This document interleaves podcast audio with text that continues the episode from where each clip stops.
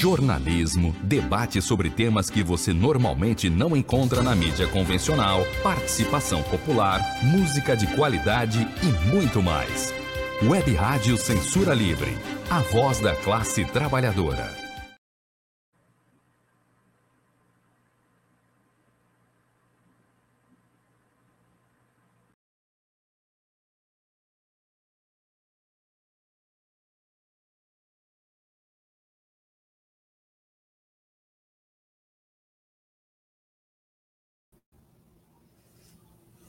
Boa noite a todos, todas.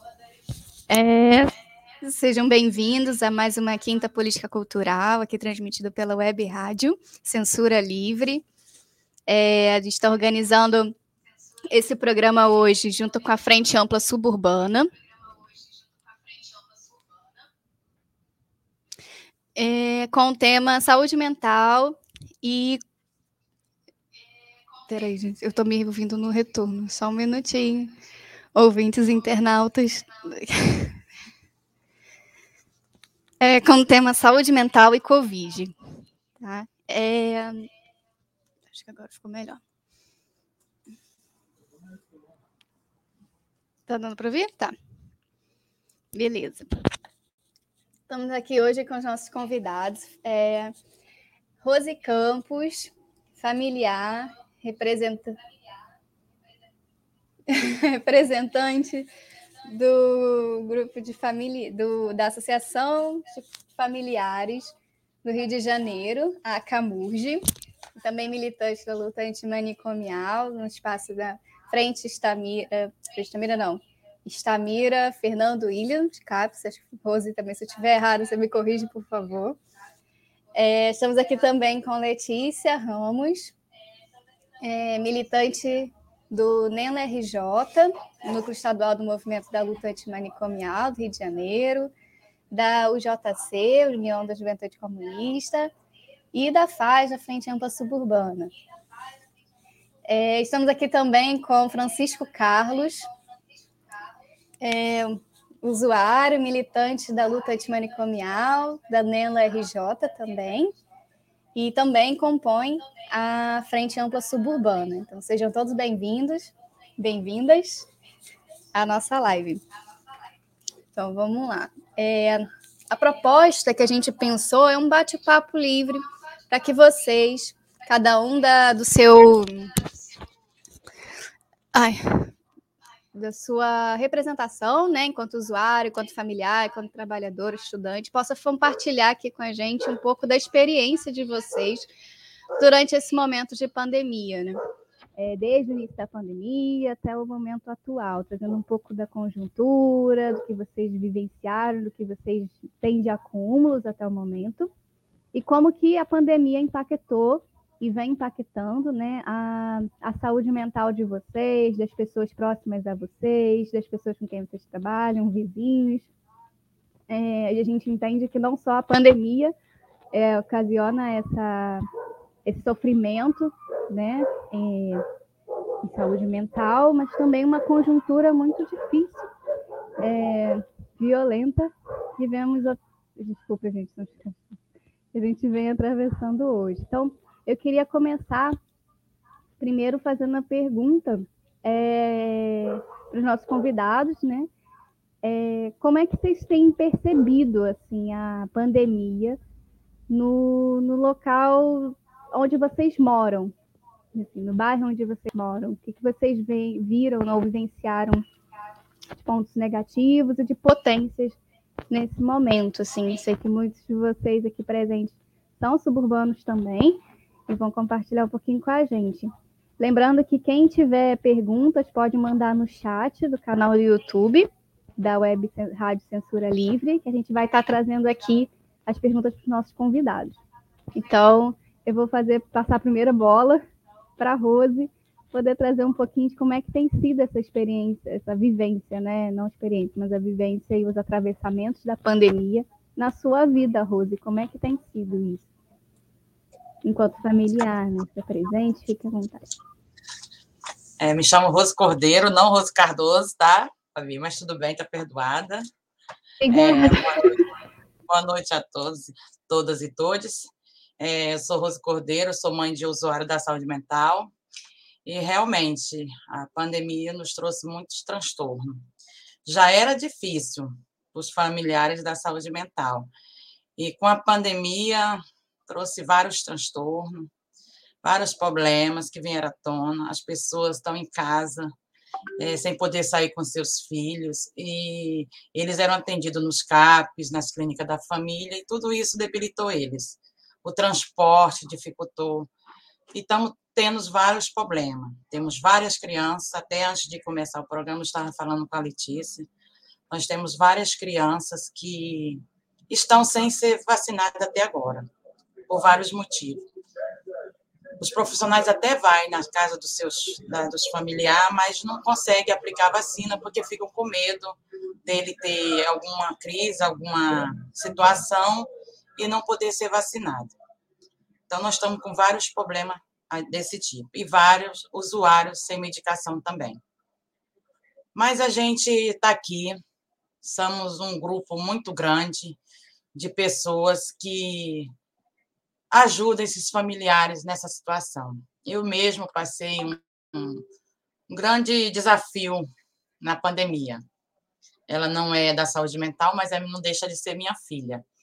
Ela teve Covid e ela ficou muito complicada a situação dela, mas graças a Deus, com a ajuda de muitos e com o apoio de muitos, minha filha está se recuperando, a graça de Deus. E a Raquel como eu falo, né, Fabi? A Raquel tira de letra, ela conseguiu dar a primeira dose já para ela, ainda fez campanha, entendeu? E a gente está aí na luta para ajudar as pessoas que muitas das vezes não tem como se locomover, o filho não usa máscara, e a gente pede a, a ajuda do poder público para poder ajudar essas mães que estão nessa situação aí, sem medicamento, sem a vacina, que é um direito de todos. O SUS é nosso, o SUS é para todos. Então, a gente tem que abraçar essa causa, não só com nossos filhos, mas todos. É como eu falo, juntos nós somos mais fortes e juntos nós vamos para a vitória e juntos nós vamos para a conquista.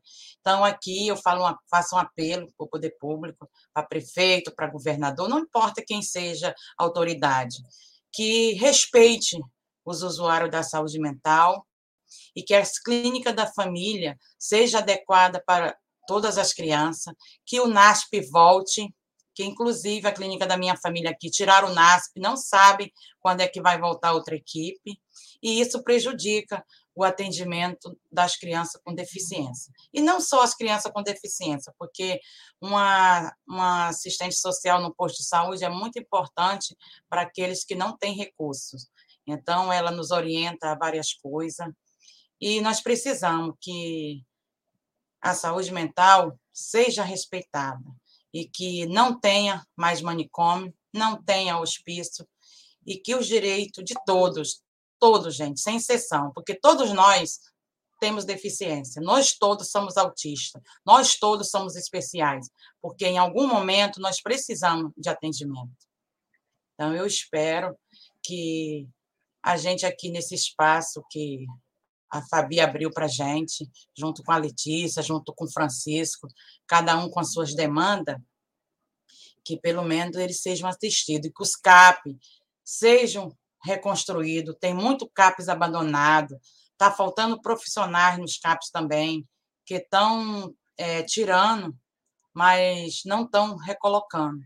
Então, a gente faz esse apelo aqui para que essas questões sejam resolvidas o mais rápido possível.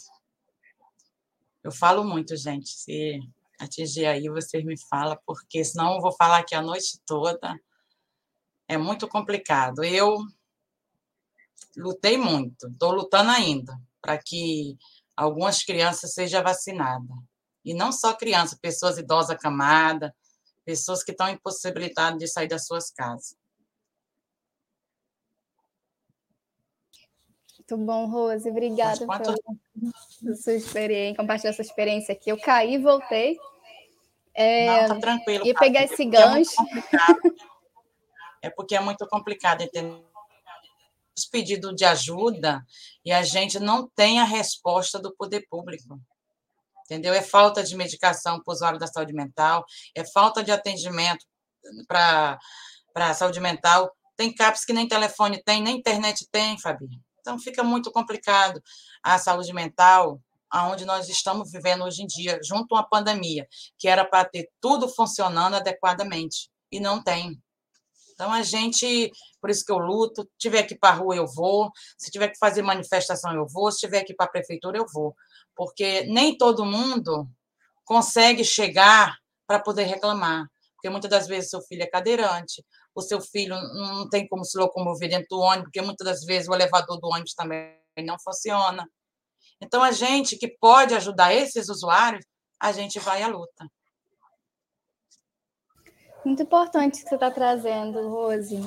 É, me assemelha muito a, a falas que o companheiro Francisco, né, que está aqui também presente na live, tem trazido, assim, né, é, enquanto usuário né, da rede, acompanhado pela rede de saúde mental, também morador do subúrbio, é, que também vivenciou aí nesse momento da pandemia com suspeita de Covid, né, com é, a defasagem, né, a falta de investimento nos serviços de saúde. Eu vou então passar um pouco a bola para o Francisco, poder trazer um pouquinho de como é que foi essa experiência, como é que tem sido essa, essa, essa vivência né, da pandemia, todo o sucateamento do serviço público, é, que ele tem sempre compartilhado nos espaços que ele tem ocupado, nas manifestações, nas rodas de conversa. E acho que poder trazer um pouco desse lugar também aqui. E depois a gente volta, assim. Vamos, vamos circular um pouquinho. Vai lá, Francisco. O microfone Francisco está fechado.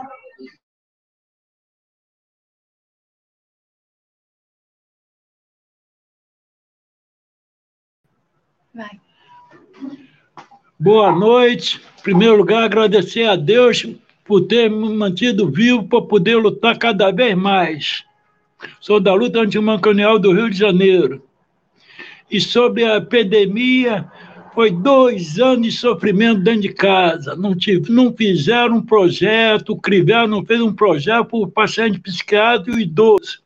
Até hoje, foi uma solidão ferrada dentro de casa, pagamento atrasado, bolsa rio atrasado, e sem ter dinheiro, geladeira vazia. Graças a Deus, os moradores me ajudaram bastante, e alguns funcionários também do, do da luta antimonopólio me ajudou bastante. Eu sei que foi horrível, dois anos de sofrimento. Foi pior do que 25 anos que eu passei no Nísio da Silveira uma vergonha. Não fizeram, até hoje não fizeram um projeto para o idoso. Se eles mandam o idoso ficar dentro de casa, como é que o idoso vai sair para comer e duro, sem dinheiro? Os CAP eu não chamo mais de CAP, eu chamo de mini hospício. Tem mais nada, virou um mini hospício os CAP do Rio de Janeiro. O projeto é casa. Botaram a gente no, no tipo cabeça de porco, eu chamo também de cabeça de porco, que é tudo um em cima do outro um em cima do escape do Rio de Janeiro. O Linda Batista, então, é um dos primeiros. Uma, uma meia uma sala para fazer tudo. Fazer artesanato, almoçar, tudo. Como é que... E o banheiro no corredor. De, em frente ao consultório, dois banheiros, feminino e masculino. Em frente ao consultório da doutora do, do, do psicólogo. Cada vez terrível. 2017, o escape do Rio está sofrendo na mão desse prefeito, da autoridade. Aí, Francisco. Você contou um pouquinho também nos bastidores aqui, um pouquinho antes de começar a live, né? Você teve suspeita de Covid, né? Como é que foi esse o acesso, o cuidado, né? Nos, enfim. Eu é sei que, que no dia que eu fui no, quando fui receber o pagamento, crente, crente que o pagamento estava tava no banco, saí de casa, correndo risco. Quando eu voltei com uma dor de cabeça, aí tinha que parar na clínica da família, sozinho, para fazer exame, para ver depois de novo, ir num, num banco, cadê o pagamento que o Crivella depositava? De novo, outro teste. Dois testes foi o que eu fiz através por causa do seu Crivella para descer de casa. É, cada vez, eu... E cada vez, cada, cada vez pior. cada vez. Eu não chamo de casa. Acabaram com o projeto do CAP do Rio de Janeiro. CAP, para mim, é casa, onde a pessoa vive ficou igual uma família. Que a pessoa tem acesso em tudo. Casa, o pessoal almoçar junto, tudo que negócio de almoço, aniversário de todo mês que fazia antes, quando começou os CAP. Agora não tem mais, não tem mais nada. O CAP lá agora virou tipo um consultório, vai lá, pega a medicação e volta para casa. O meu projeto sempre foi passar o dia todo no CAPS, desde 2005. 2017 que acabou. Depois que entrou esse Clivel, já estava ruim. Agora então piorou. Muito bom, Francisco. Obrigada pelo seu compartilhamento. A gente vai percebendo, né, pelas falas até o momento, quanto que o descaso no poder público é, implicou ainda mais sofrimento para a população, é, usuários, para familiares, para trabalhadores. É, não era só o vírus, né? Nunca foi só o vírus. A gente está falando de fome, a gente está falando de falta de medicamentos, de condições mínimas de trabalho, de equipamentos de segurança, é, e o quanto que muitas vezes trabalhadores, usuários, familiares vinham se colocando também em risco diante dessa situação de pandemia.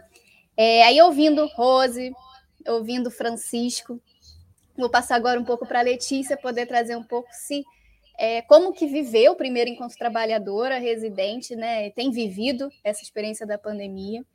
É, e como que via assim essa, esse impacto também nos usuários e familiares que acompanham no serviço em qual você está, assim, jogando a bola para você agora. Boa noite, gente. Então, sempre muito bom poder ouvir a Rose e o Francisco, né? É, com as experiências deles e com o cotidiano de lutas que eles vêm travando, né? Rose aí lutando pelos familiares, pela condição desses familiares. E o Francisco também há muitos anos lutando aí pela situação dos usuários. É, não tem como não parabenizar os dois antes da minha fala e agradecer pelo compartilhamento das experiências. É, bom, como a Fabiane falou, sou uma trabalhadora do SUS, nesse momento residente de saúde mental.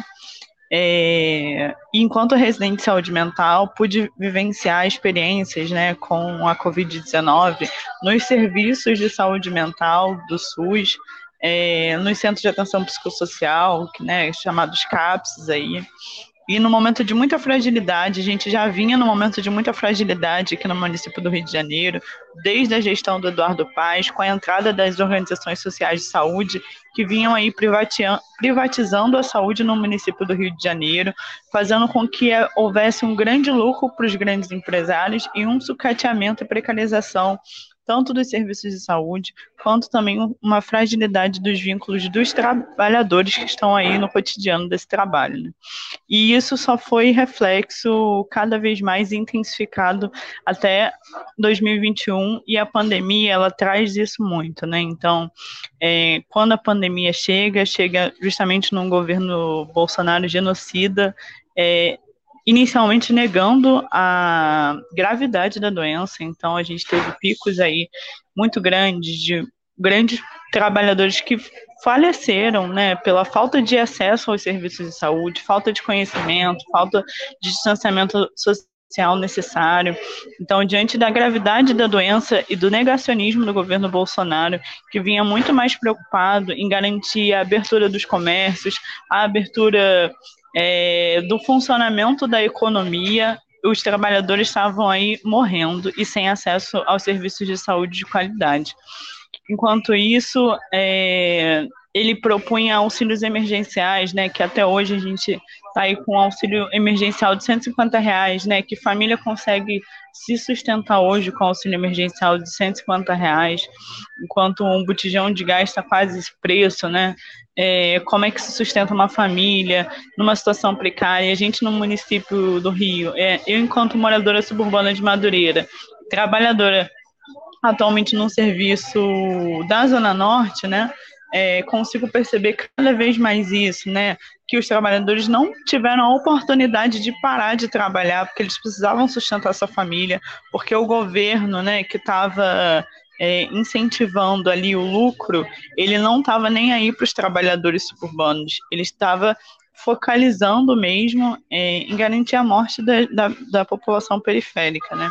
Então, eles tiveram que continuar seu trabalho.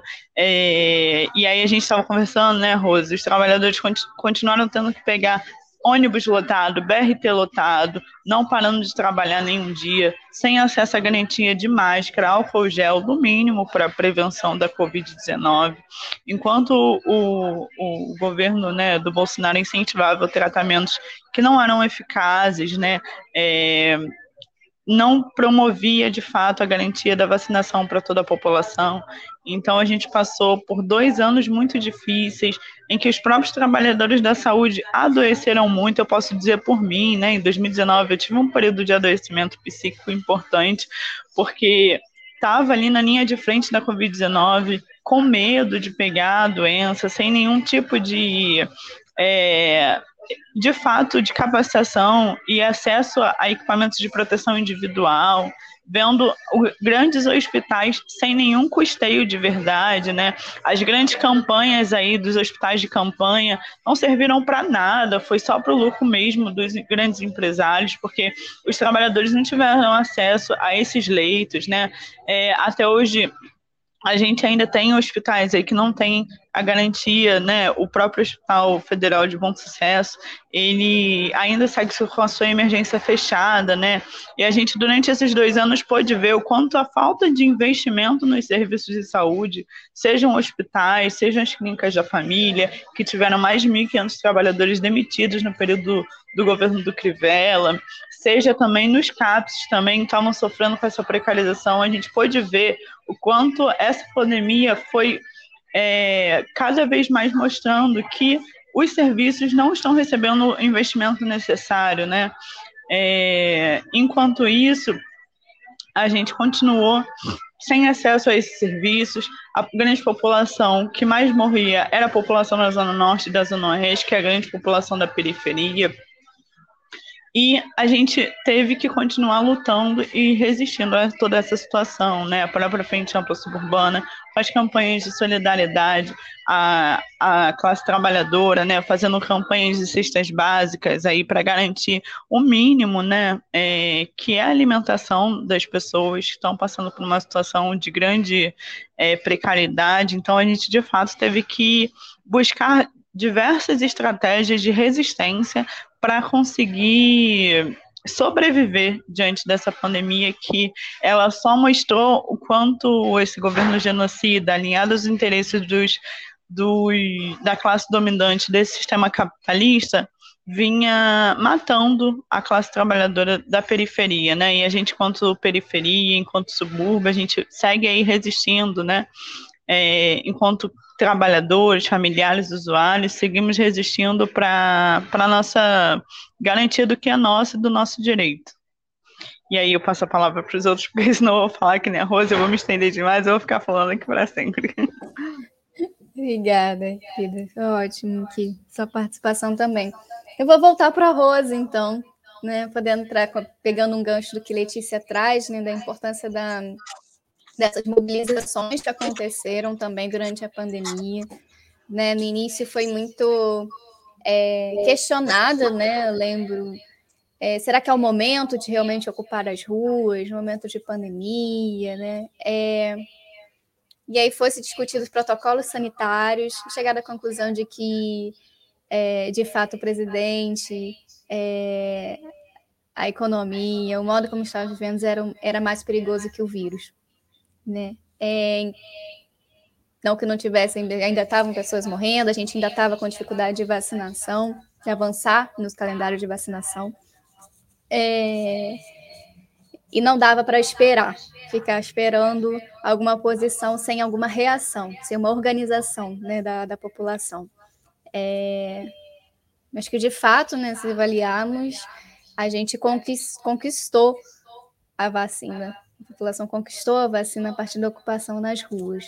Né? É, e aí eu estou trazendo isso porque nós quatro aqui né, estivemos nessas muitas manifestações e, e, queria ouvir um pouquinho de vocês como é que vocês é, como é que foi essa experiência assim de estar nessas ocupações, né, nessas manifestações É, se vocês também ficaram com algum receio, o que, que mobilizou vocês a de fato estar na rua naquele momento e a seguir até hoje na rua, questionando e lutando pela saúde da população.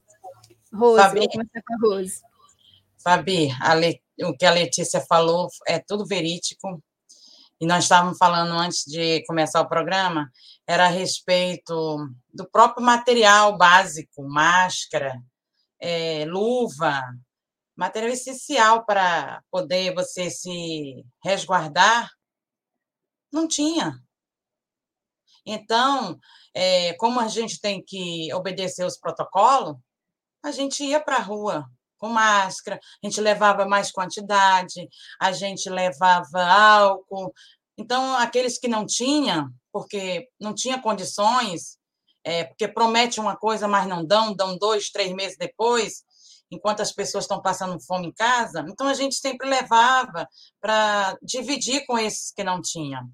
Como o Francisco também falou, as pessoas estão passando fome. Estão passando fome, porque o poder público não faz nada.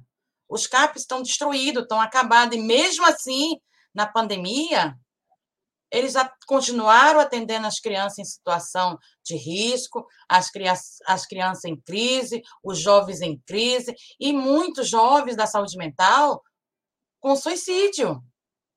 Muitos se mutilando em casa, porque preso, sem poder ir para um parque, sem poder ir para, um, um espaço. Muitos coletivos foram interrompidos, porque sem condições, muitas crianças não usam máscara mas o poder público não fez nada para que isso melhorasse. Então, quando falaram vamos para a rua atrás de vacina, vamos para a rua atrás de vacina, entendeu? Eu senti na pele uma filha com, com Covid, eu senti, eu sei o que eu vivi dentro da minha casa presa com a minha filha. A minha especial eu tive que botar para casa da avó, porque ela não podia ficar aqui. Ela chegava no portão e falava assim: Mamãe, a Bebeta está com Covid. Mamãe, a Bebeta, não vou aí não. Ela falava assim, mãe, não vou aí não. Você sabe o que, que é você ficar afastado do, do seu filho por causa descaso do poder público? E ainda para vacinar minha filha, eu tive que brigar muito, porque a idade dela nunca chegava. E quando chegava, ah, mas é menos. Gente, pelo amor de Deus. É um direito de todas a vacina. A vacina é para todos. E esse governo que está aí, um genocida, que não faz nada para melhorar, está tá faltando vacina aí, que era para já estar tá, toda a população tá vacinada. Aí tem que desmarcar o calendário porque a vacina não chega. Até onde nós vamos parar? Aí agora vem com auxílio de 400 reais. Vai tirar da onde? Da saúde, da educação? É isso? A saúde já é precária, porque ele falou mesmo que não podia é, comprar absorvente porque era gasto excessivo. Ia ter que tirar da saúde ou da educação os 100 mil que falaram que era para comprar os absorventes. Então, que governo é esse que nós queremos? É isso que o povo quer? Um, dia, um governo que não faz nada que seja para benefício da população que está aí passando fome? Que eu fui no posto de saúde ontem, nem máscara para o funcionário, eu fui pedir uma máscara lá para a moça que estava sem máscara, eles falaram que não tinha, tinha mal para eles. Onde é que nós vamos parar? Que um setor onde tira sangue, onde a pessoa faz exame, a pessoa vai abrir a torneira, a maçaneta vem na mão? Aonde nós vamos parar? Com a, com a, com a tudo precariedade o ar-condicionado não funciona no posto de saúde, uma porta não funciona porque está arrebentada e não tem como consertar. Gente, pelo amor de Deus, uma bomba d'água que só vive consertando não funciona, a, a, o posto tem que fechar por causa disso. E a gente não tem para onde correr para pedir ajuda. Só sabem falar que foi feita solicitação, solicitação nunca chega. Ah, solicitei o remédio, está chegando, nunca chega. Enquanto isso, a população que precisa, não é só a população da saúde mental que precisa, não. Nós também, familiar, precisamos de socorro, porque nós adoecemos também. Não só nossos filhos, todo familiar sofre. Entendeu? Então, nós precisamos de ajuda, nós precisamos de socorro. Não só a saúde mental, mas num conjunto todo. Toda a sociedade está precisando de socorro. Tem outras pessoas morrendo com outras, outras doenças, entendeu? E parou tudo. Só é Covid, você só vê falar em Covid. Outras doenças pararam e não pode ser assim. O SUS é de todos. O SUS é direito para todos. Então temos que começar a voltar. Se está voltando tudo, se quer o carnaval, por que, que não volta as consultas? Por que, que não volta a cirurgia das pessoas que estão esperando há anos e anos numa fila que não sai? Entendeu, Fábio? São essas questões, Letícia, que a gente fica triste. Entendeu? Aí vai no CAPES, não tem um fono, não tem uma terapia ocupacional, não tem nada, porque o poder público não dá um respaldo para esses usuários. É uma situação que o é, Francisco vem apontando também, além de Rose, né? Grande militante aí representando os familiares, sua associação. Olha a dificuldade que o Francisco está passando, Fabi. Olha a situação que, que Francisco está passando. Tem mês que botam ali, tem mês que não bota. Uhum. E ele sobrevive disso, gente. Aí a saúde agora... vai para onde? Passar agora para Francisco poder falar um pouco. É, você trouxe um pouco, né, Francisco, como é que foi a sua experiência, essa vivência aí na pandemia, nesse momento. É, você trouxe também, né, nos bastidores um pouco de como é que estavam seus vizinhos, né? Acho que achei importante poder trazer como vocês conseguiram lidar com isso, né, na vizinhança, preocupação, enfim, com, com contágio, como se, né, como lidaram com isso. E principalmente o que, é te motivou a estar também nas manifestações, é, nos atos, é, nesse momento de pandemia, assim, se puder também trazer um pouquinho. Eu? Defensoria Pública do Rio de Janeiro é muito fábrica. Uma vez fui lá reclamar sobre a Bolsa Rio, o que eles perguntaram? Que também era minha casa, que também era meu banheiro. Perguntou quanto eu recebia da prefeitura. E até hoje eles mandam pergunta para saber sobre a Bolsa Rio, até hoje, onde que eu fui se meter. Fui, fui, fui lá reclamar da Bolsa Rio, até hoje, por causa do seu ainda todo dia chegou uma cara para mim lá responder. Quando cheguei lá, aqui também é tua cara, quanto o senhor paga, até hoje, se eu for depender, até hoje não recebi a Bolsa Rio, ficava duro, que eles mesmo não resolvem nada. A gente vê na televisão com a familiar com, com, a, com, com documento na mão pedindo para internar, chega no hospital no interno. Pobre no Brasil não tem lei, infelizmente. Infelizmente. E o povo também da saúde, familiar, paciente, que seja ser, mais unido, são poucos que participam nessa luta. São poucos. Não adianta chegar no carro só ficar reclamando. Quando tem a passeada, é poucos também que aparecem ultimamente. Depois que mudou para o Oeste, aí, aí que piorou mais ainda. Tem dia, é, chego, faz conta, três meses, eu, eu saio do CAP hoje, daqui a três meses chego lá, de outro profissional de Oeste, aí fica difícil. Eles também não aparecem em passeata. Perdeu foi também a força, entendeu? Vou dizer que alguns vão, alguns não. Mas cadê os outros participantes da, da luta de Manel? São poucos falando do, do, quanto que essa precarização dos contratos de trabalho, né, das OS, elas prejudicam, quer dizer, prejudicam, né, impactam também, inclusive, o controle social, né, e que talvez esse seja realmente o projeto. E aí, voltando à questão da vacina, vamos ficar parados esperando? Notem aí, gente. Eva Francisco, o que, que te motivava a estar nas ruas nesse momento de pandemia, nas manifestações? Você que teve aí, né, junto com a construção da FAS, tanto nos atos fora Bolsonaro, quanto na FAS ali pela reabertura do restaurante popular, o que, que te motivava a estar ali? Né? Contar um pouquinho de como é que foi essas manifestações que você foi. Eu prefiro ir para a rua lutando que ficar dentro de casa e caras não morrer. Eu prefiro morrer lutando na rua do que dentro de casa calado. Eu sou assim, eu prefiro morrer lutando.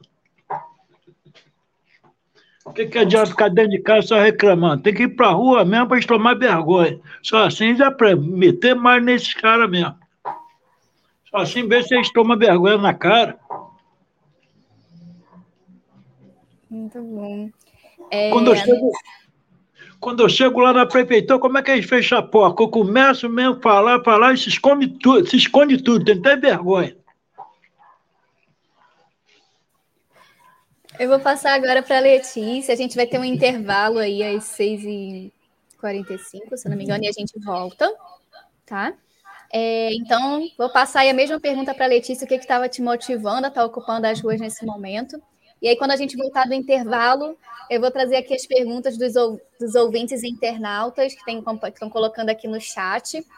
E é uma forma também de contribuírem, estarem participando desse bate-papo no retorno do intervalo. Então, Letícia, a mesma pergunta para você: o que estava te motivando é, a estar tá ocupando as ruas, né, nas manifestações aí nesse momento de pandemia? Agora, como eu falei um pouquinho antes, né, é, quanto esse governo genocida impactou diretamente a vida e o cotidiano da classe trabalhadora, né? Então, essas 60, 600 mil mortes que a gente tem hoje no Brasil, isso é total responsabilidade desse governo que não fez nada pelos trabalhadores, né? É, e isso, né, a falta de garantia de vacinação, a falta de garantia de que a gente teria um cuidado dentro dos serviços de saúde, que a gente teria um cuidado nos hospitais, a falta de garantia de tudo que já vinha, né? Já com a emenda constitucional 95 em 2016, que o Temer congelou é, o financiamento para saúde e educação, desde lá também a gente já vem sofrendo com essa falta de financiamento na saúde. Então, todo esse impacto, né, é, gerado, associado a esse governo negacionista dessa doença que tanto mata, fez com que a gente tivesse um baixo. A gente precisa de fato estar nas ruas, porque esse governo está matando mais do que esse vírus, né? E é nas ruas que a gente consegue se organizar enquanto classe trabalhadora, dialogando com a população. É, a gente tem conseguido né, fazer atos periféricos, atos em Madureira, atos em Bom Sucesso, atos é, no Meier também, para reforçar a importância do diálogo com quem tem mais sido violentado por essa política de morte. E não só o diálogo, mas a organização coletiva dessa classe, para que a gente porque a nossa classe é muito maior e precisa ser unida para combater a classe que de fato governa esse país, que é a classe dominante dos grandes empresários. Então, a gente tem que se organizar, e é nas ruas, né? E a gente, enquanto movimento antimanicomial, sabe que é nas ruas que a gente combate esse sistema capitalista, é nas ruas que a gente combate todas as pressões que vem acometendo a nossa periferia, o nosso subúrbio, e vai ser nas ruas que a gente vai continuar com toda a segurança, né? É, não, é, acho que vale reforçar isso. Tem sido com segurança, inclusive, entregando máscara para a população, entregando álcool gel, com distanciamento, que a gente tem feito essas grandes mobilizações, né? Porque a gente tem responsabilidade social e sanitária, o governo é que não está tendo. Então a gente deve seguir sim na rua, inclusive na próxima, próximo sábado, daqui a dois dias. Dia 23 vai ter um ato em Madureira, às 10 horas da manhã, no Viaduto Negrão de Lima, e eu convido todos vocês que estão assistindo essa live a estarem junto com a gente também, nos organizando, se mobilizando contra esse governo genocida. Obrigada, Letícia. Obrigada, Rosa. Obrigada, Francisco. É, agradecer também aqui aos ouvintes e internautas que estão colocando perguntas no chat e participando aqui com a gente dessa live. A gente vai fazer agora um breve intervalo é, e já voltamos, já trazendo as perguntas e contribuições de vocês do chat aqui para os nossos convidados. Tá bom? Continuem ainda ligados aí na web Para manter o projeto da Web Rádio Censura Livre de uma mídia alternativa, buscamos apoio financeiro mensal ou doações regulares dos ouvintes, de amigos e parceiros, já que não recebemos recursos de grandes empresas, políticos ou partidos. Seja um apoiador regular e ouça o agradecimento no ar durante as edições dos nossos programas. Sua ajuda é muito importante para nós. Enviamos prestação de contas mensal aos nossos apoiadores. Temos uma vaquinha virtual permanente Anote o endereço virtual apoia.se barra clwebradio apoia.se barra clwebradio Saiba mais sobre a emissora no WhatsApp 21 96553 8908. Web Rádio Censura Livre, a voz da classe trabalhadora.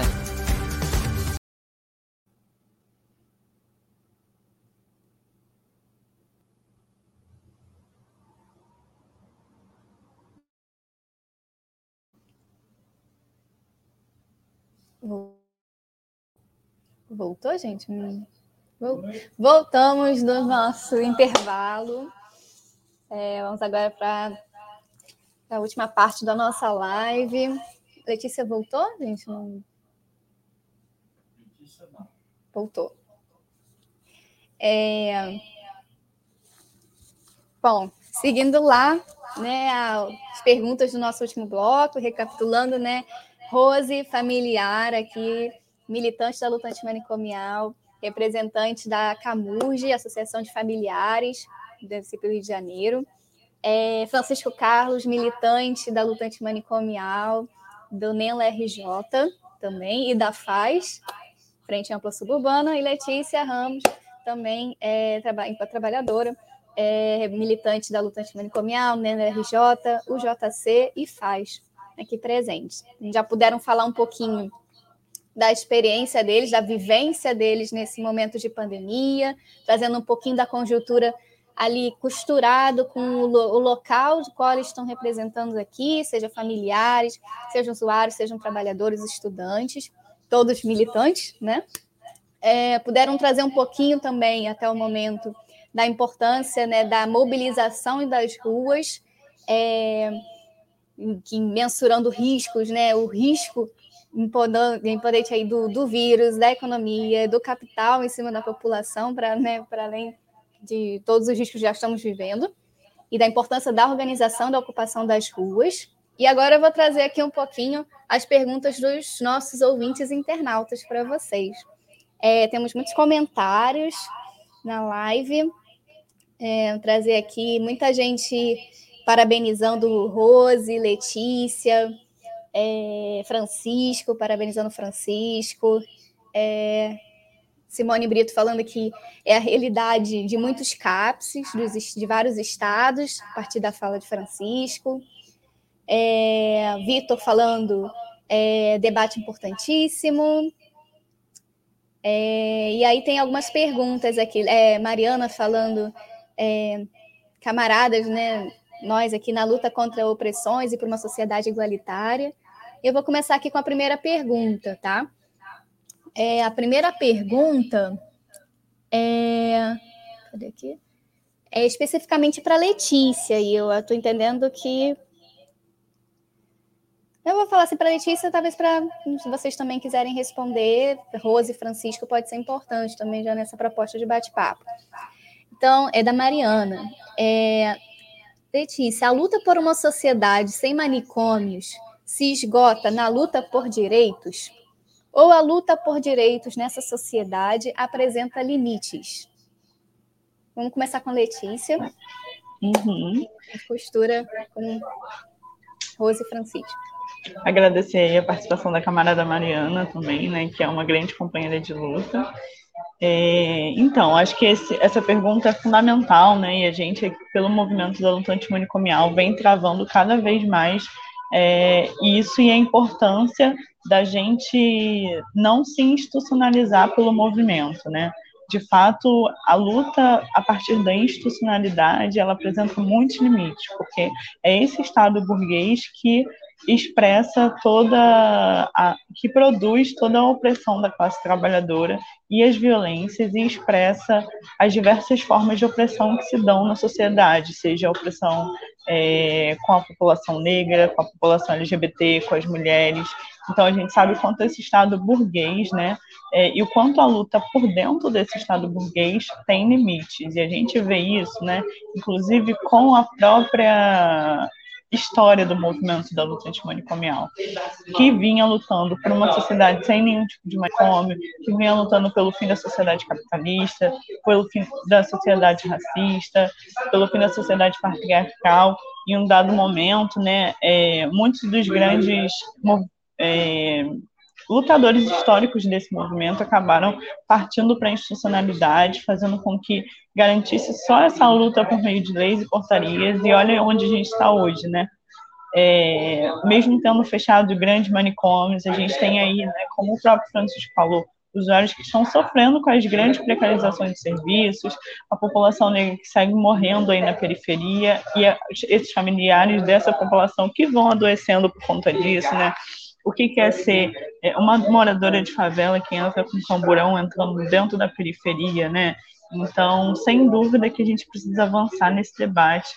É, a gente tem a própria portaria, né, 3080, é, 3088, que foi estabelecida em 2011, é, com a organização da rede de atenção psicossocial, que estabelecia quais serviços de saúde mental estavam propostos, e dentro disso, né, ali com a luta por, do movimento por dentro da institucionalidade, a gente viu que, de fato, há limite com a entrada das comunidades terapêuticas enquanto serviço de saúde mental.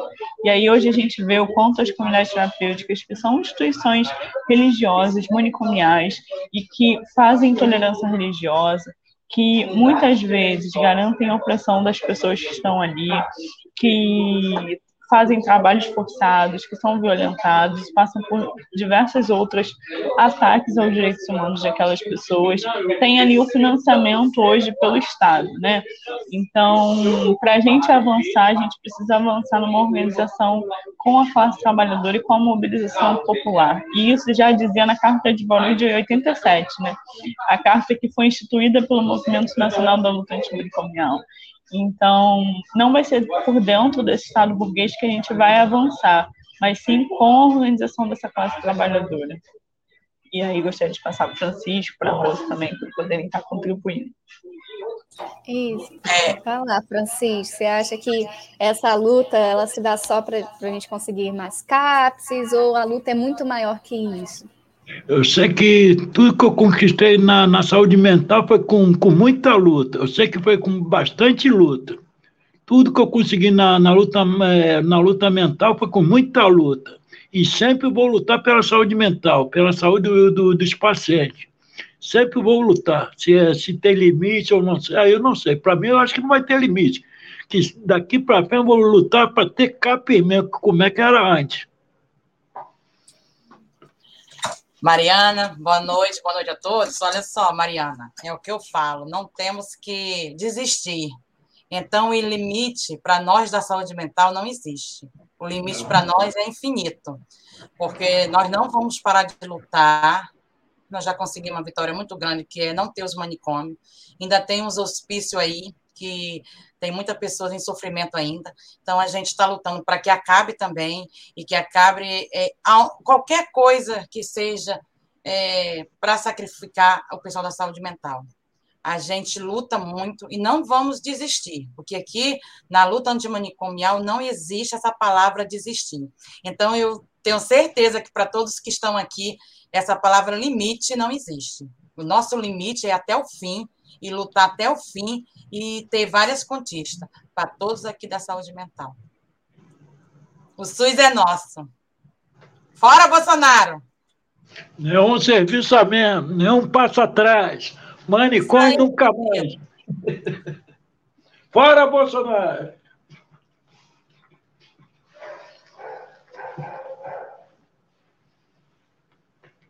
Aproveitar essas falas que vocês fizeram agora no final e trazer mais uma pergunta aqui, que foi também da Mariana, foi a Mariana aqui no chat, e aí para os três, de novo, para cada um. É, qual a importância da organização e das lutas coletivas é, no campo aí da, da, da saúde como todo, não só saúde mental, e nesse momento de, de pandemia. Assim. Então, qual a importância dessas lutas e da organização coletiva? Quem começa? Rose, você foi a última que começou.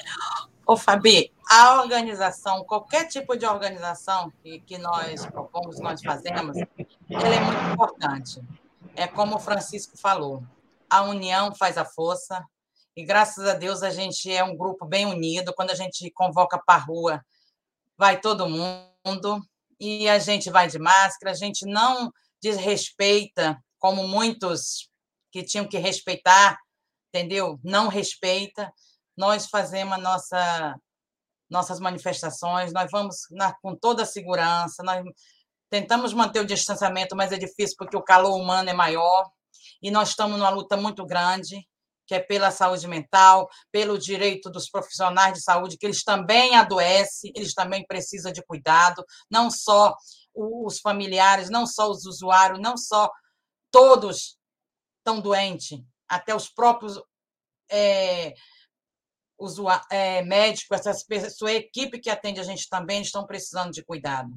Então, a gente, quando convoca, eles também estão lá com a gente, estão na mesma luta que a gente, pelos direitos iguais, porque todos temos que ter os nossos direitos, todos têm que ter direito à saúde, todos têm que ter direito a tudo, e muitos estão sendo negados dos seus direitos, entendeu? A vacina é para todos, e muitos estão com seus direitos sem poder tomar uma vacina porque não tem locomoção. Aí vem com a desculpa que a pandemia não tem visita em casa.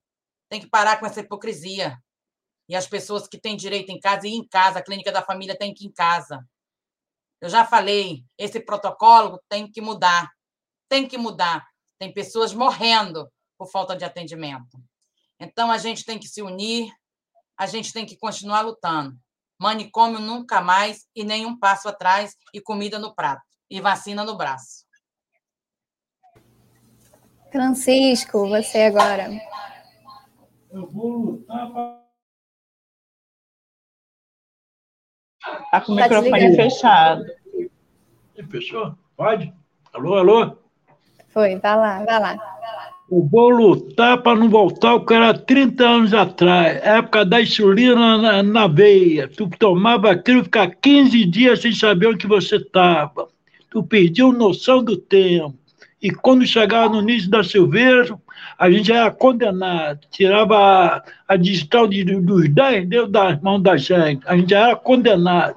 Até que a primeira vez que eu fiz a perícia, já me condenaram, me aposentaram. Por isso que eu luto pela saúde mental e vou lutar cada vez mais, ter mais força. Só a união que faz a força. Obrigada pela sua fala, Francisco. Muito importante sempre relembrar, né, e retomar essa história de como é que eram é, os tratamentos, entre muitas aspas, na época dos grandes manicômios, né, principalmente agora com o avanço de comunidades terapêuticas, a gente vem vendo com muitas denúncias, com relatórios de comissões de, de fiscalização das comunidades terapêuticas, como é que vem se aparecendo, né, é, no cuidado pessoal, as pessoas em, fazem uso prejudicial de álcool e outras drogas, é, e população em situação de rua, numa justificativa aí de, é, de higienização, né, entre muitas aspas, aí da, da, da, cidade, né, no processo de especulação imobiliária, né, é, retirando o direito das pessoas de terem o seu acesso ao cuidado, acesso à saúde. É sempre importante marcar que o manicômio vem aparecendo sempre com novas roupagens. Ele nunca deixa de existir, porque quando a gente fala de é, por uma sociedade sem manicômios, a gente está falando de uma outra lógica de sociedade, né? É, eu vou passar agora para a Letícia. A gente ainda tem um tempinho de live. Eu acho que pegando o seu gancho aí, sabe, que você falou, né, que o, manicômio, ele não se apresenta numa estrutura física, né, mas numa estrutura que está ali na estrutura da sociedade. Então, o manicômio vai se apresentar né, na chacina do Jacarezinho, que matou mais de 20 pessoas dentro da favela, de uma operação policial, que aconteceu no meio de uma pandemia em que o STF tinha proibido as operações policiais. É, é desse racismo né, que a gente fala. E é esse racismo que também é expressão do manicômio. É, que se apresenta no aumento da população em situação de rua e a falta de garantia de direitos dessa população, que não têm acesso à alimentação garantida, com o fechamento dos restaurantes populares, é, que não têm acesso à moradia e nos momentos que estão em, em grande vulnerabilidade social não têm acesso aos abrigos de qualidade. É, é desse tipo de manicômio que a gente está falando também, né? É, o aumento da, da morte da população LGBT, é, que se dá também pelo preconceito, pela dificuldade das pessoas entenderem, né, que essas pessoas precisam garantia de acesso também aos serviços de saúde, é, pelo combate a todas essas opressões, né, o manicômio está localizado nessas opressões, então é fundamental que a gente possa lutar contra isso. E a gente só consegue lutar contra isso pela nossa luta coletiva, né? É, e aí, falando especificamente da saúde, a gente teve também é, desde a época do Crivella, né, diversos momentos de atraso salarial dos trabalhadores, trabalhadores da saúde, né, que ano passado receberam palmas pelo mesmo trabalho que faziam, é, alguns deles que estavam no hospital de campanha estavam sem seus salários, né, e muitos não receberam salário até hoje. É, em 2019, tivemos 1.500 trabalhadores da saúde demitidos é, de um dia para o outro. E isso é fruto da privatização da saúde, né? É, das organizações sociais, né, que são as OS, que entram aí como uma forma de gestão em que, segundo o prefeito Crivella e Eduardo Paes, né, é para benefício da população, na verdade, só tem prejudicado a classe trabalhadora. Tanto na organização, né, porque a gente tem diversos tipos de OS, diversos contratos diferentes, então a Zona Norte, a Zona Oeste, por exemplo, recebe a trabalhadores da saúde mental que recebem muito menos do que os trabalhadores da Zona Sul, é, ou então são os trabalhadores da Zona Norte que param de receber seus salários enquanto outras regiões estão recebendo, então a gente tem uma dificuldade da organização da classe né, é, nesse sentido. É, e todos sofrem, todos sofrem, né? Toda a população vai sofrendo com a atraso salarial dos trabalhadores, com a demissão dos trabalhadores, né? Como a Rose falou, a gente vai nas clínicas da família, é, não tem NASF hoje, né? Como é que a gente vai garantir, depois de uma, de, nesse momento de pandemia, dois anos, né? A gente sabe quanto o processo de isolamento social produz adoecimento, né? A nossa luta contra o fim do encarceramento se dá por isso. Então, quantos de nós ficaram tanto tempo dentro de casa, distante da família, dos amigos, quanto isso produziu sofrimento psíquico em todos nós, da população, né? E aí, ao invés de investir nos serviços de saúde, o que a gente vê é o desinvestimento, é, a falta de acesso para a população. Então, a luta coletiva é fundamental para a gente conseguir lutar contra todas essas opressões contra o racismo, contra o sexismo, o patriarcado, contra a, todos os ataques aos direitos sociais da classe trabalhadora. Só pela luta coletiva que a gente vai conseguir.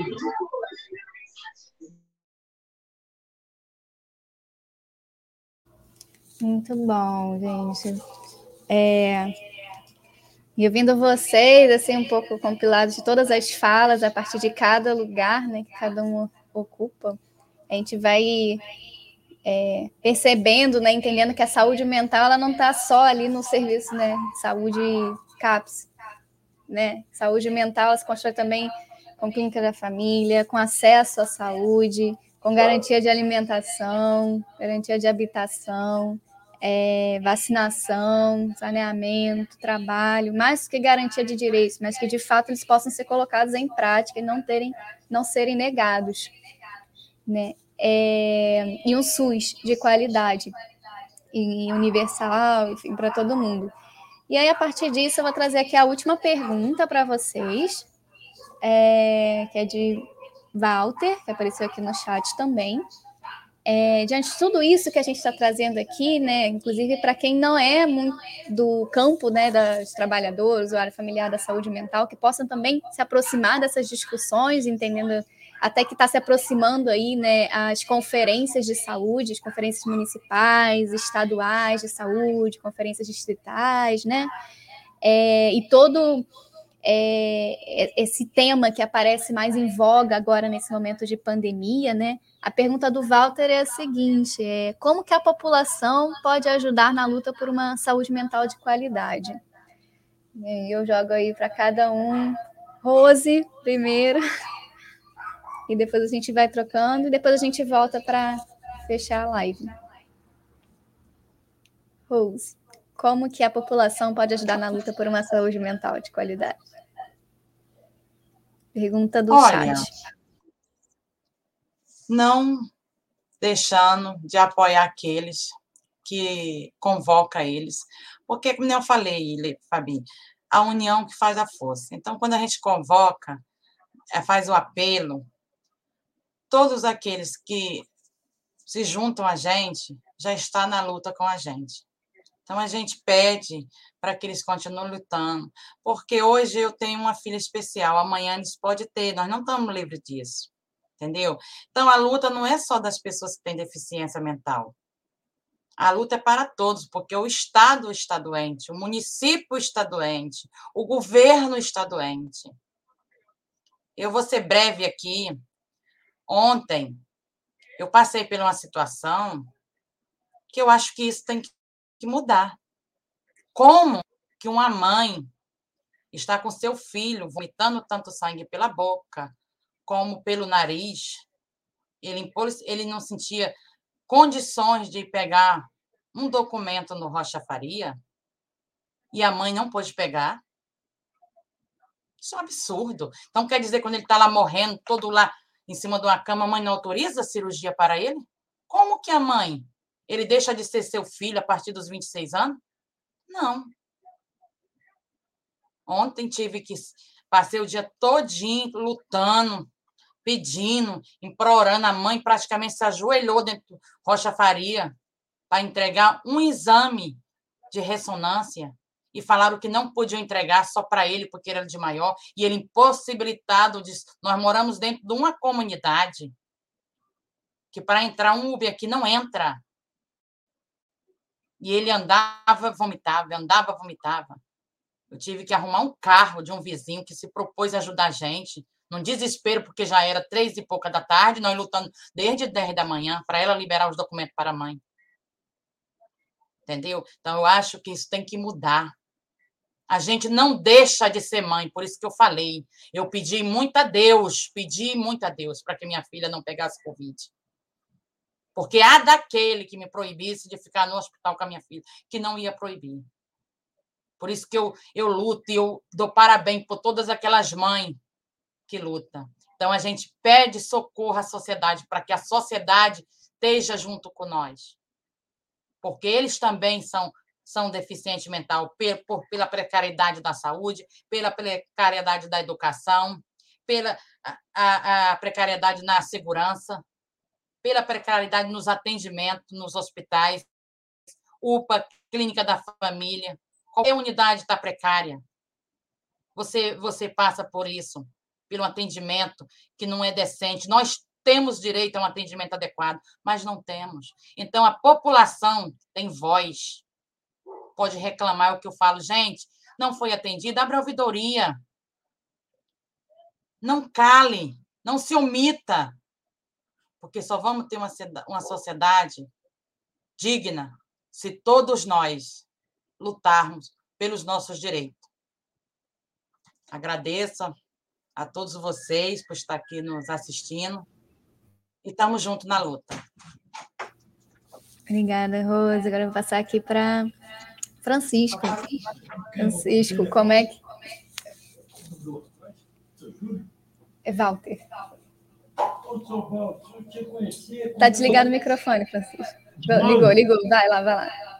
Ô, se eu te conheci em 2005, que era CAPS, quando era profissional mesmo da saúde, a profissional. 2017, aí começou essa lei. Em 2016 começou, começou a inventar negócio de OS. Quando era profissional de saúde mesmo, tinha psicólogo direto. Agora não, com o pessoal de OS, me atende hoje daqui a três meses. Quando eu voltar lá no CAP, já é outro profissional. Antigamente, o senhor podia conversar com a psicóloga, que a psicóloga estava lá no dia que ia para atendimento. Agora, se eu, quando eu voltar com as OS, não está mais lá e tem que começar a contar a sua vida de novo. Só com bastante luta. E para o senhor participar, tem que conhecer o que é a saúde mental mesmo. Saber quando ela, ela, ela surge mesmo quando era CAP mesmo, e agora o senhor tem que conhecer um pouco como é que está os CAP do Rio de Janeiro. Então, é tipo é tipo mini hospício esse CAP do Rio de Janeiro agora. Antes era casa. Por isso que eu vou continuar lutando para voltar a casa. O CAP no, é, é casa, né? não é mini hospício. Obrigada, Francisco. Agora, Letícia. Como que a população pode ajudar aí nessa luta com essa saúde mental de qualidade? É, eu acho que é importante poder, né, é, ter em mente que a luta da população é, por, por uma sociedade, por, pela saúde mental, né, não é só a luta pelos CAPs, né, não é só a luta pelas clínicas, mas é a luta também pela pelo acesso à alimentação adequada, a luta por moradia, a luta pela educação, que é o que a gente está vivendo, o quanto isso tudo influencia, né? Então, quantas vezes né, a gente não consegue é, entender que a luta é muito mais do que a luta por um, um serviço de saúde em si. O quanto a gente vê né, no cotidiano ali do serviço, que muitas vezes o usuário chega porque ele está sofrendo que não tem o que comer no dia, né? É, ou então porque à noite ele não conseguiu dormir porque choveu e ele estava na rua e não tinha lugar para ficar. É, e como é que a gente, enquanto população, vai se haver com isso? Enquanto trabalhadores do SUS, vai se haver com isso, né? é, garantindo para essas pessoas de fato acesso a essas coisas, né? E essa garantia só vai se dar pela luta. Então é fundamental que a gente possa conversar, né, com a população sobre tudo isso que vem acontecendo, sobre as dificuldades que que viemos travando, né, enquanto trabalhadores do SUS, sobre quanto esse governo que que vem atacando os direitos dos trabalhadores tem relação direta com uh, o lucro da classe dominante.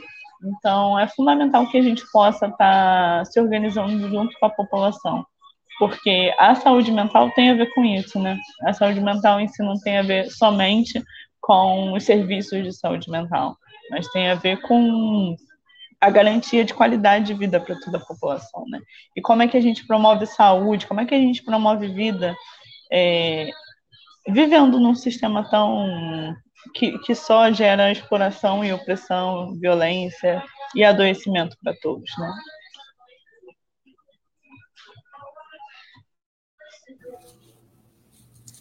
Isso aí, Letícia, Rose, Francisco. É, nossa saúde não é mercadoria e a nossa luta é todo dia dizem nossos companheiros. É, pessoal do Fórum de Saúde, né? É que a Frente Ampla acabou de entrar aqui no chat também, Frente Ampla Suburbana, dando boa noite a todos, saudando a live. É, aproveitar para divulgar aqui a página né, do, da Frente Ampla no Instagram, é, frente, arroba, frente Ampla Suburbana, onde lá estão acontecendo várias ações de, de base territorial nos, nos bairros, diversos bairros do subúrbio, é, lutando por vacina no braço, comida no prato, reabertura de restaurantes populares, fora Bolsonaro, fora Mourão, fora Guedes, enfim. É, uma sociedade sem manicômios, então acompanha lá esse, esse essa frente, frente ampla suburbana. É, que mais? Eu acho que é isso, gente. Então aí fica a luta, né? Que a gente vai entendendo que saúde mental é, é um direito para todo mundo, um direito das, lutando pelo direito das crianças dos adolescentes, por um direito à juventude, a possibilidade de viver a juventude, de ter projetos de vida numa sociedade mais justa, mais igualitária, é, tendo direitos é, assistidos e afirmados. Né? É uma luta por vacina no braço, por comida no prato, por segurança para todos, sem distinção de raça, de gênero, de classe, para todo mundo, pelo direito à cultura, pelo direito à saúde de uma forma ampliada.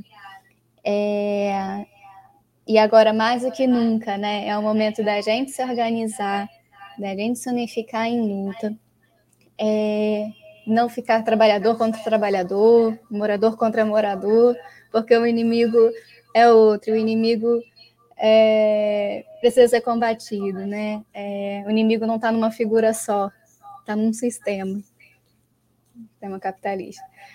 Mas é, agradecer aqui a todo mundo que esteve até agora, ouvindo a, a, a nossa live, né? Ouvintes internautas, a galera que participou aí pelo chat, é, com contribuições, né? De perguntas para os nossos convidados, é, comentários. É, lembrando que a live fica salva aqui no canal da Web Rádio Censura Livre. Agradecer ao convite da Web Rádio Censura Livre para estar tá aqui é, fazendo essa live, esse canal de comunicação com a população, né? Acho que é de extrema importância a gente poder usar cada vez mais esse espaço para conversar com a população é, construir um trabalho fortificado aí, né? E fundamentado de base. Agradecer a Rose. É, e acompanhem também a página da Camurge. É extremamente importante a gente poder divulgar e fortalecer a associação de familiares. É, a gente também pode botar o link depois também das páginas. Ah, apareceu aqui, ó, na legenda aqui embaixo para vocês.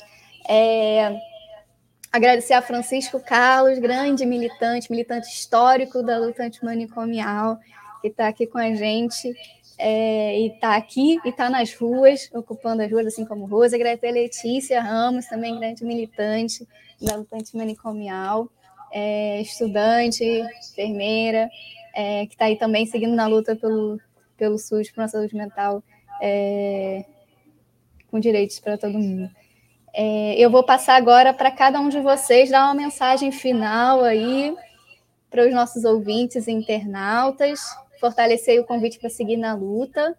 Lembrando mais uma vez que a gente vai ter agora um calendário de conferências, conferência é, ai meu Deus, conferência distrital, conferência municipal, estadual e nacional de saúde mental. Assim como o Rose colocou, essa luta não é só de quem está ali direto no front ou no, nesse lugar de cuidado, é de todo mundo. A gente só vai ter a saúde mental de qualidade se todo mundo estiver nessa luta, porque a gente está falando de uma sociedade para todo mundo.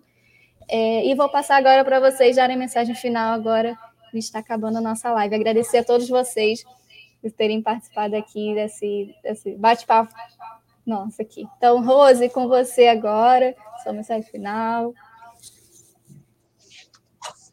Primeiramente, agradecer à Rádio Web Sem Cintura Livre pelo convite feito a gente e pedir para que todos acompanhem a nossa luta, nos ajudem nessa luta, porque todos somos autistas, todos temos deficiência, todos, todos temos direito.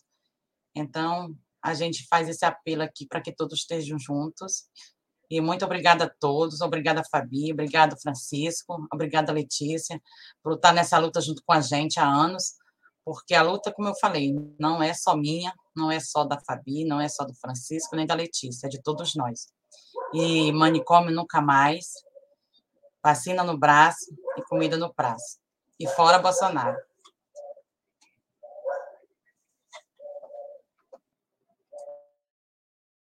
Letícia, agora, vou passar para você.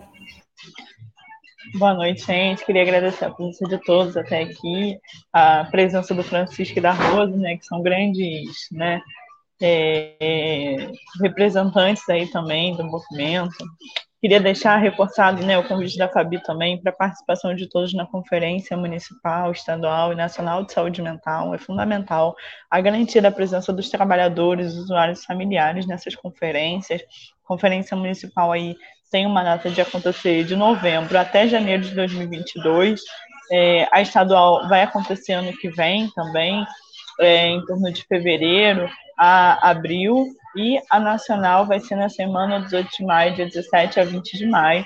Então, é fundamental a importância da nossa presença enquanto trabalhador, usuário familiar, para estar tá colocando quais são as necessidades da gente enquanto, enquanto movimento, enquanto associação, enquanto pessoas que precisam desses serviços. Então, estejam presentes nas conferências e atentos também ao calendário de lutas, que vai acontecer também nesse sábado, o ato em Madureira, contra o Fora Bolsonaro. É um ato periférico e fundamental a participação de todos nesse movimento. Vai ser dia 23, nesse sábado, às 10 horas da manhã, no Viaduto Negrão de Lima. Então, estejamos presentes lá, lutando pelo Fora Bolsonaro, com vacina no braço, comida no prato, garantia de acesso à saúde a todos, garantia de acesso a todos os direitos também, e garantindo que seguiremos na luta é, por um SUS público, gratuito, de qualidade e estatal também. Muito obrigada aí pela presença de todos e manicômio nunca mais, nenhum passo atrás. Maravilha. Agora com o Francisco, sua mensagem final aí é, para os nossos ouvintes internautas. Queria agradecer pelos ouvintes, pelo convite que eu ganhei hoje, agradecer a Rose, Letícia e a Fabi. E cada vez lutar mais. Lutar mesmo. E luta para mim tinha que ser todo dia. A luta comunal tinha que ser todo dia para mim. Só na luta que a gente consegue alguma coisa. E agradecer, pedir a Deus para me manter vivo, cada vez lutar mais. Isso aí, obrigada a todos então. É, siga acompanhando o nosso calendário de lutas, nossas páginas, redes sociais, canal da Web Rádio Censura Livre, está trazendo debates muito importantes aqui é, para a população. E sigamos na luta por uma sociedade sem manicômios, por um SUS é, estatal, como a se colocou, gratuito de qualidade e nenhum passo atrás, manicômio nunca mais. Fora Bolsonaro. Tchau, boa noite a todos e todas.